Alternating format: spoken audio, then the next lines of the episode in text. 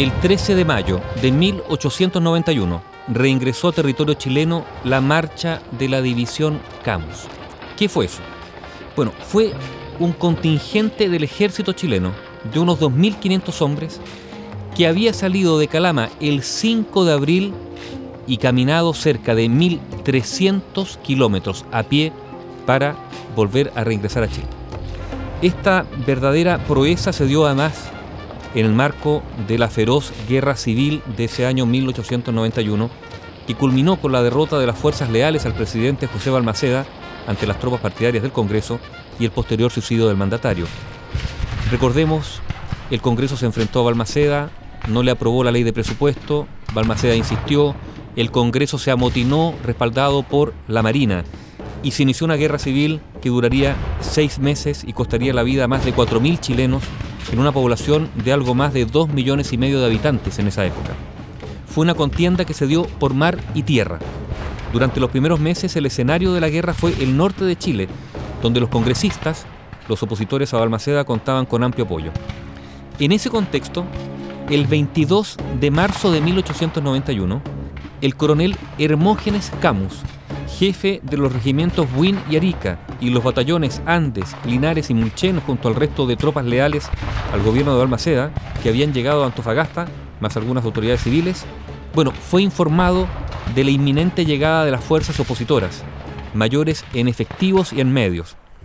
Ya se habían registrado algunas derrotas de las fuerzas gobiernistas, que además estaban cortas de municiones. Perdido el territorio de Tarapacá para el gobierno, Camus entonces ¿qué hizo? Se internó desde Calama el 5 de abril con sus cerca de 2.500 hombres en territorio boliviano por los salares de Uyuni y luego en Argentina para no caer en manos de las tropas revolucionarias. Marchó Hermógenes Camus con su tropa en franca violación territorial, con sus armas y banderas, sin ser molestado por las autoridades bolivianas y tampoco a las argentinas, desde Calama, cruzando a Bolivia, pasando por Salta y hasta San Juan.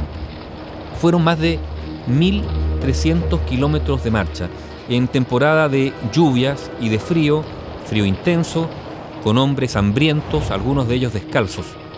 En esa marcha murieron cerca de 250 hombres. Hay un libro del doctor Carlos Mandiola Gana, ex cirujano del ejército, que participó de esa expedición y que la relata. Un libro que se titula Retirada de la División Camus y que fue publicado el año 1915. Ahí Mandiola dice que la marcha de la división chilena, en las condiciones en que se realizó, es un hecho de armas que honraría a cualquier ejército bien organizado. Bueno, pero así Mandiola cuenta la llegada o el reingreso a Chile de esas tropas ese 13 de mayo. Oscuro estaba todavía cuando los cornetas tocaron Diana, así como la banda de músicos del regimiento.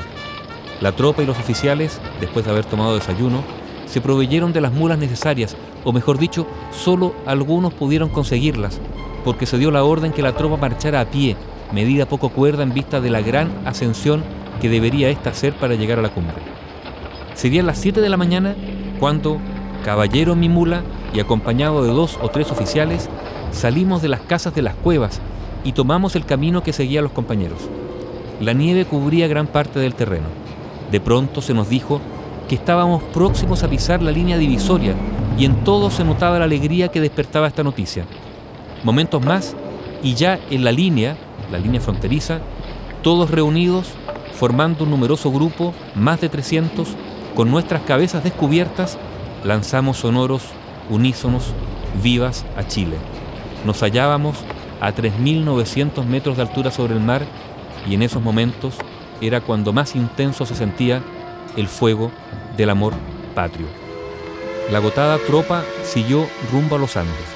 El 17 de mayo desfilaron por Santiago después de llegar a la estación central en tren, en medio de una multitud hasta pasar incluso frente al Palacio de la Moneda donde, en un balcón, los miraba el presidente Balmaceda.